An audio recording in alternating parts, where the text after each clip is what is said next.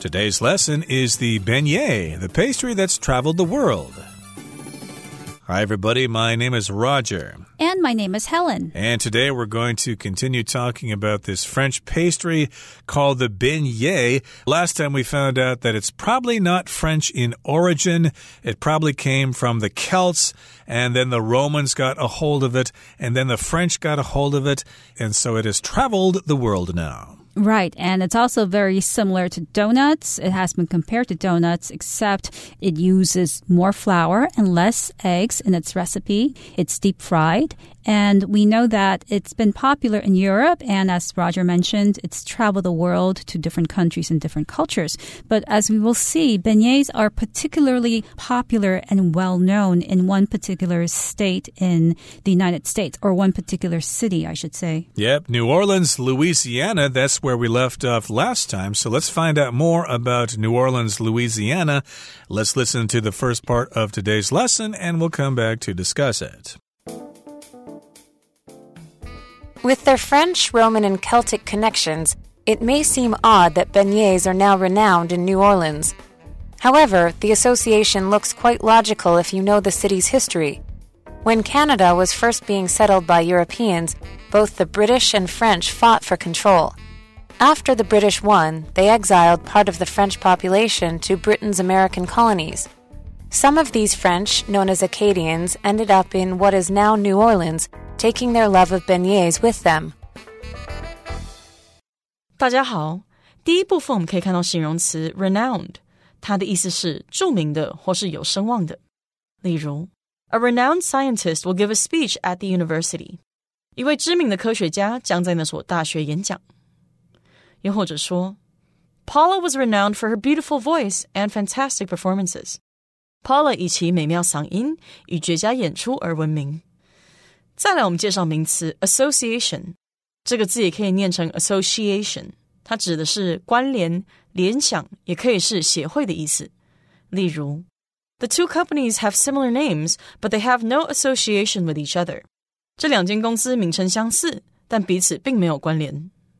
或者 ，The Teachers Association will hold an emergency meeting later tonight。教师协会稍后将于今晚举行紧急会议。另外补充这个字的同义名词 connection，c o n n e c t i o n connection。例如，The police think that there is a connection between the two crimes。警方认为这两起犯罪事件之间有关联。再举一个例子，I think there is a connection between last night's dinner and my stomachache today。 我认为昨晚的晚餐和我今天的胃痛有关系。接下来我们看到形容词 logical。它的意思是合理的或是合乎逻辑的。举例来说，During debates, the politician always made logical arguments。辩论时，那名政治人物总是能做出合乎逻辑的论述。另外，去掉这个字的字尾 al，就会变成名词 logic，意思是逻辑或是推理。例如 ，This puzzle requires a certain amount of logic to solve。这个谜题需要一定逻辑才能解决。再看一个例子，This article is hard to understand, for there is no logic in it。这篇文章很难理解，因为它没有逻辑。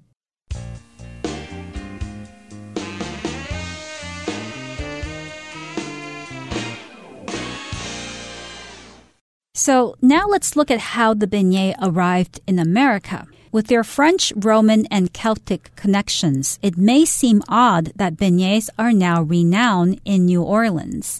So to be renowned means to be very famous and admired by people.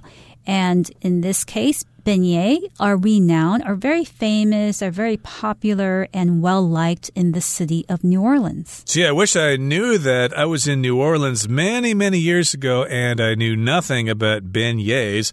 And now that I know about them, I really regret not trying them in New Orleans, Louisiana. I was going to jazz clubs and listening to jazz. That's what New Orleans is famous for. But in any case, here, they are renowned. They are famous in New Orleans. However, the association looks looks quite logical if you know the city's history. So you might think, hmm, it's kind of unusual that beignets are in New Orleans, Louisiana. Why would something fancy like that be in America with all its crude fast food and pizza and hamburgers and stuff like that? But uh, it would not be so surprising if you knew about the history of New Orleans itself.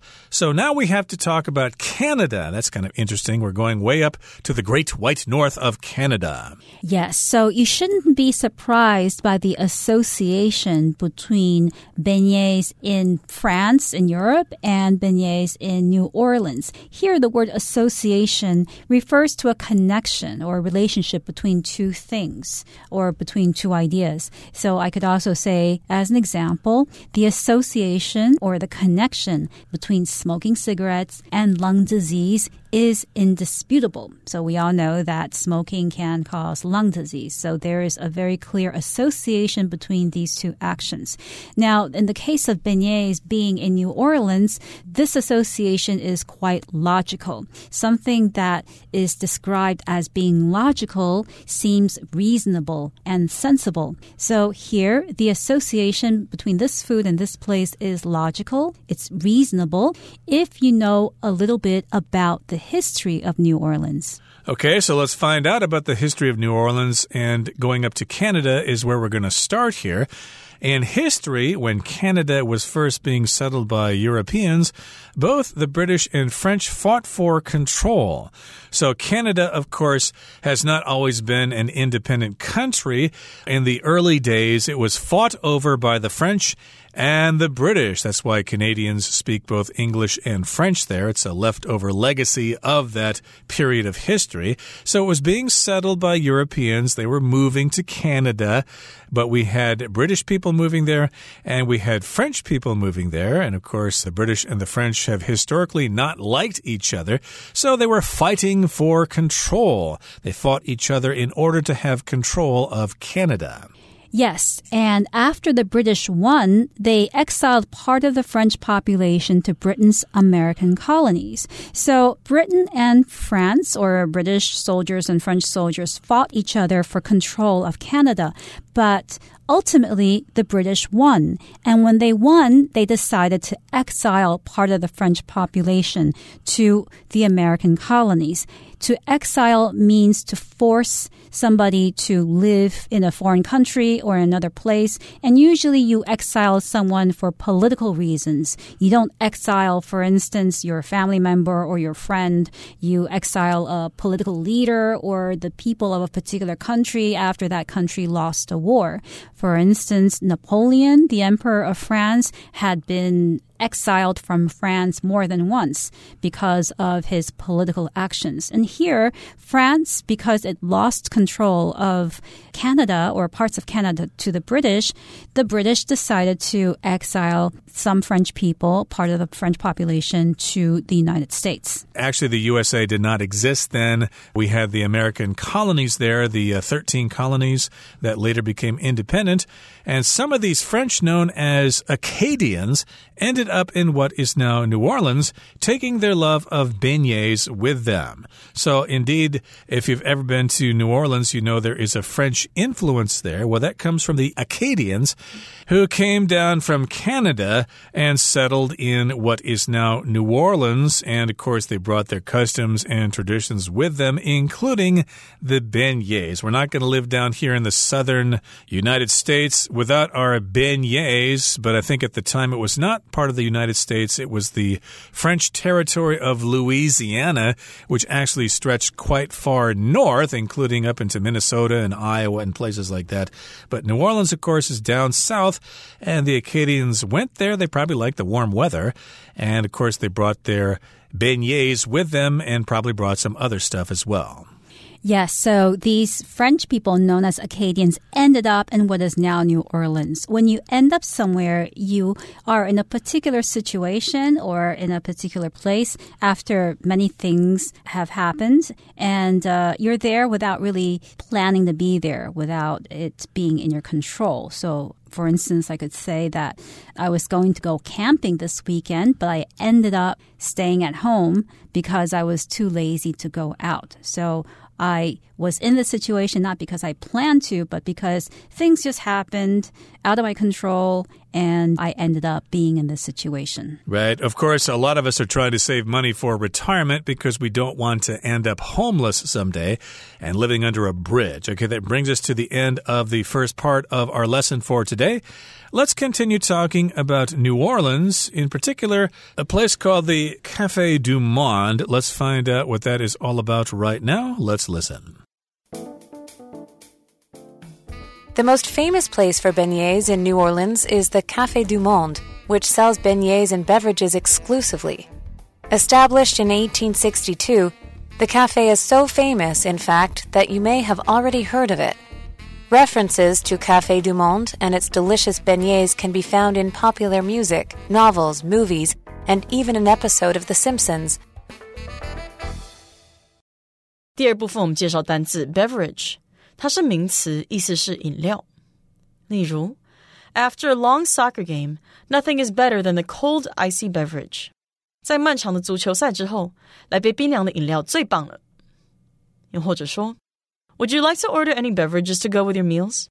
你想点任何饮料来搭配你的餐点吗？再来，我们看到副词 exclusively，它有仅仅、专门的或是独占的意思。例如，I buy all my vegetables exclusively from the farmers market。我所有的蔬菜只在那个农夫市集买。或是，The journalist writes exclusively for this magazine。那位记者专门为这本杂志撰稿。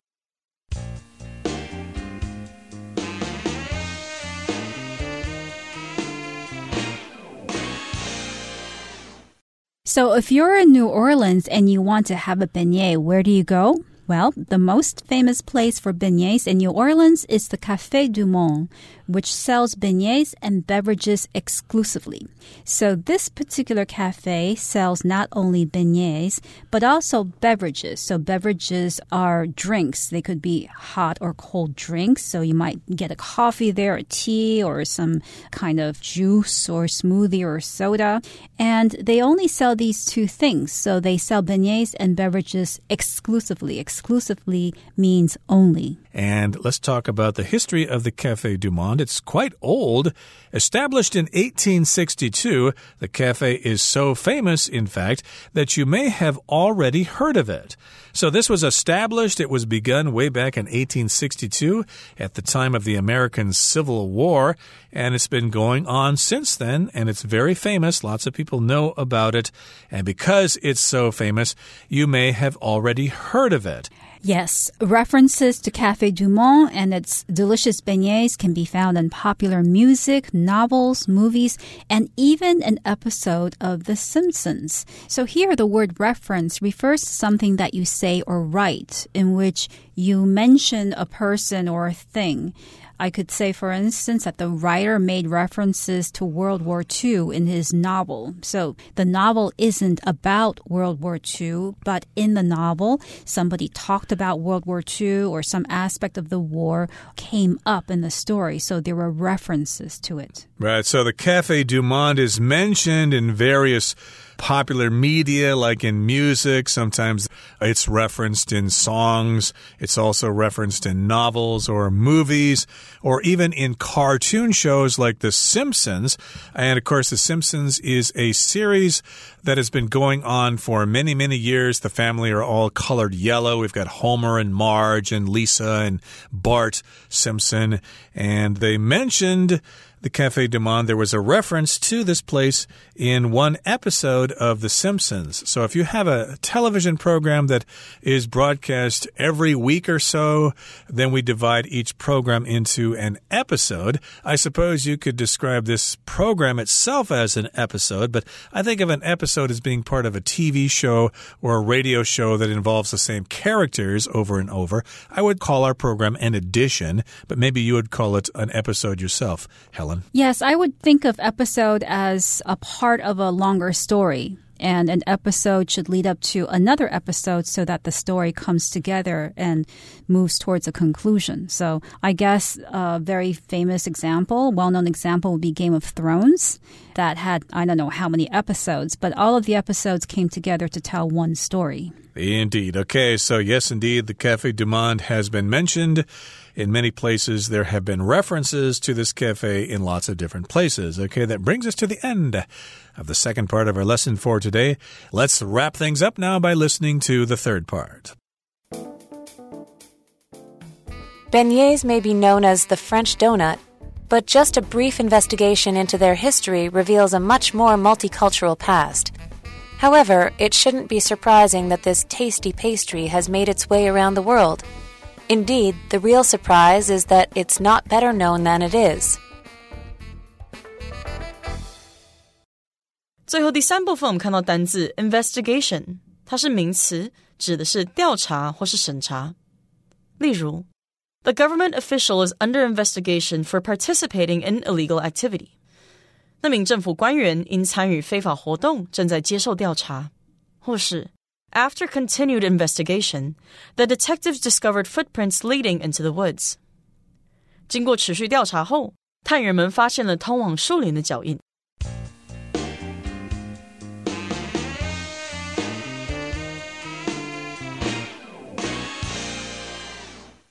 So now we're going to wrap up our discussion of the famous beignet. Beignets may be known as the French donut, but just a brief investigation into their history reveals a much more multicultural past. So what I have personally learned from this lesson is that beignets, even though they may be French or people may associate them with French cuisine, and it may be called the French donut, just a brief investigation shows that their past is multicultural. So an investigation is an attempt to find out more or find out the truth about something. And investigations can be done by scientists, by detectives, police. So I could say, for instance, that the police did an investigation of the crime scene to find out more about what happened. Exactly. So there was a beat up taxi driver at the side of the road, but they don't know who did it. So they need to conduct an investigation to find out who did that, who committed that crime, and the verb is to investigate. So, after just a brief investigation, just looking into the history of beignet for a little bit, we find out that it has a multicultural past. So, multicultural means that something has different cultures coming together to create what it is today. If a person has a multicultural background, it means maybe they grew up in different cultures or they have family members, parents who come from different cultures. You could also say, for instance, that America, well, at least certain parts of America like Los Angeles and New York, are very multicultural because you have people from different cultures living there. You certainly do. And again, we've talked about the origins of beignets from the Celts to the Romans to the French and now to New Orleans, of course. We're describing beignets as being multicultural. They certainly do have a multicultural past. However, it shouldn't be surprising that this tasty pastry has made its way around the world.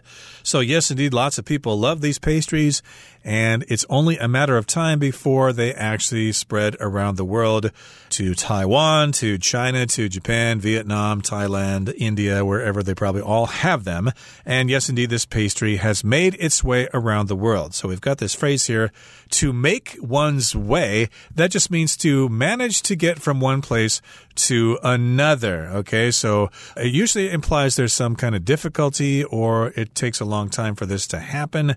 So maybe you're touring a city, maybe you've uh, gone to Bangkok, Thailand and you've uh, gone for a walking tour and it's getting late. So now it's time for you to make your way back to your hotel.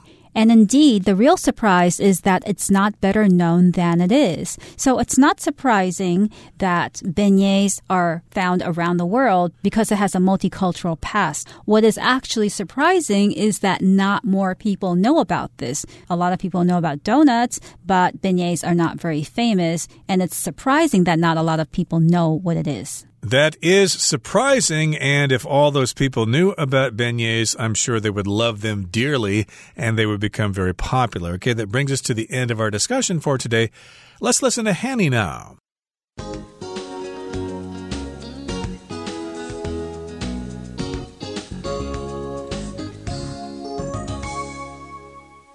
各位同学，大家好，我是 Hanny。我们来看今天的文法重点。课文第三部分提到，贝涅饼或许被称为法式甜甜圈，但只要简短调查一下他们的历史，就会显露它更多元文化的过去。文中他用到 multicultural 来描述多元文化的。那么这个字首 m u l t i 可能念作 multi，有可能念作 multi，它表示许多、多个或者是数倍的。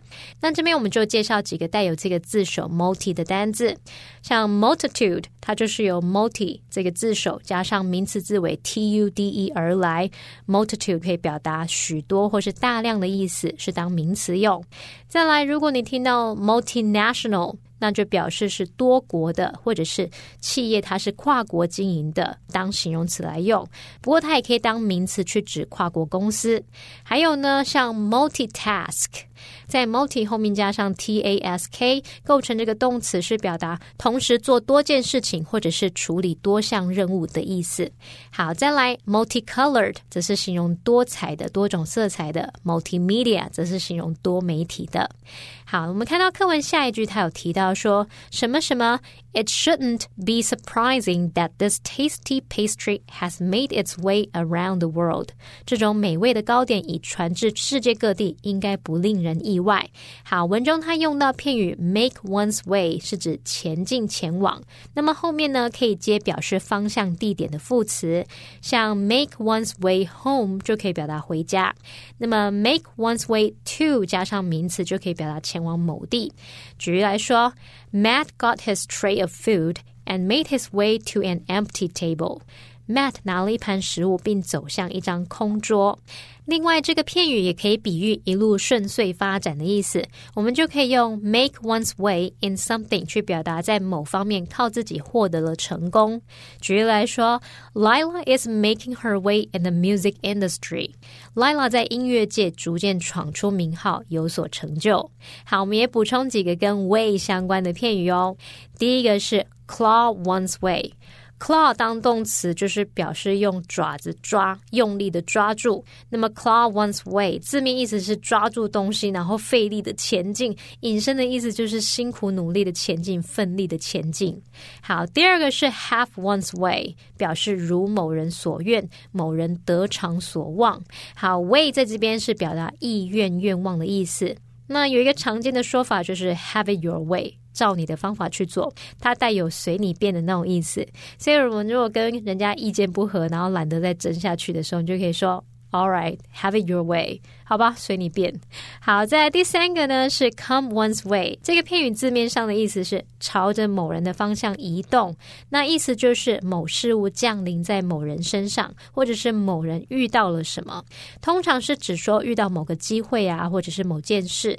像 "Good luck will come your way" 就可以表达好运会降临在你身上。好，那么以上件重点整理，我们回顾今天单词吧。Association. The association between greenhouse gases and global warming is quite clear. Logical. I agreed with Dixie because her argument seemed perfectly logical. Exile. The country's former leader was exiled to France when the new government took over. Beverage. At the restaurant, Kevin opted for the set meal that included soup, dessert, and a beverage. Exclusively. The gym exclusively serves female customers. Reference. The writer's new book includes references to several historical events. Episode. I've watched this episode of that famous show at least 10 times. Investigation The police's investigation of the crime has provided many promising leads.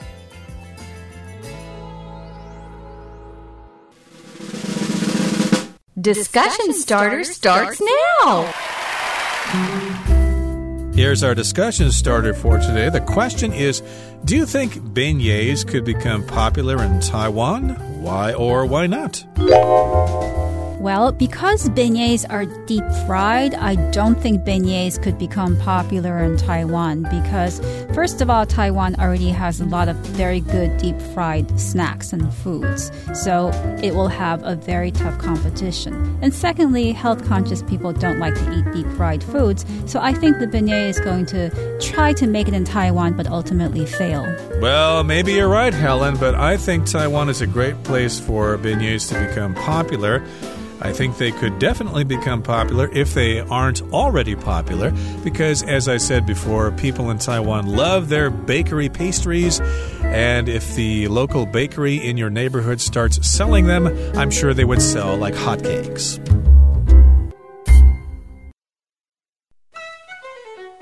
Well, everyone, today's article has come to an end, and I sure hope you enjoy reading along with us.